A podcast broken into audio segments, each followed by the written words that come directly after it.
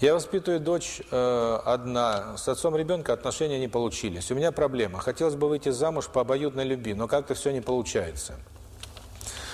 Кому я нравилась, у меня не было к, к ним чувства. Может быть, из-за неправильного мировоззрения. Кто мне нравился, ничего не получалось по разным причинам. Ну, это понятно. Когда, сказать, идет такая ситуация, это означает, что э, если кто-то, кому-то вы нравитесь, а вы э, внутренне не можете, ну, скажем так, э, если очень сильная зависимость за человеческое счастье, то тогда вам нужен тот, и комфортно будет с тем, кто это счастье вам перетряхивает.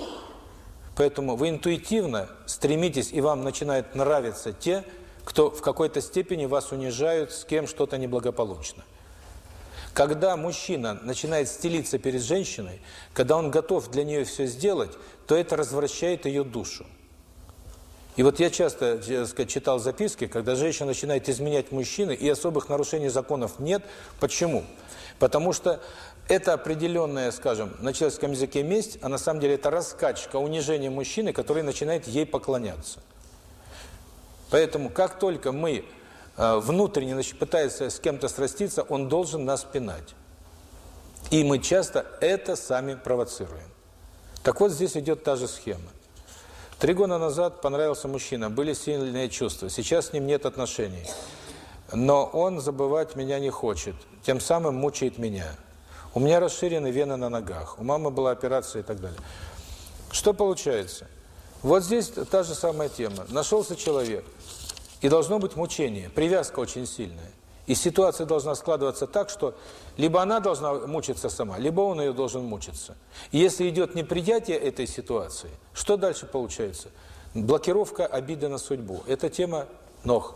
Или переломы ног, или вена на ногах. Значит, вот представьте ситуацию. Э, скажем так, женщина мечтала только благополучную семью, судьбу. Ненавидела тех, кто унижал ее судьбу, там, мужчин. Не могла пережить удары судьбы. Все, по роду идет программа. У ее дочки уже в подсознании сидит тема благополучной судьбы. Для того, чтобы она была счастлива, сначала ее нужно, так сказать, проверить. Сделать ей испытание. И начинается нескладуха в одном, в другом, в третьем. Вместо того, чтобы чувство любви сохранить, пройти и очиститься, начинается либо уныние, либо претензии. Что дальше? Дальше нужно заблокировать эти претензии, вены на ногах вздуваются.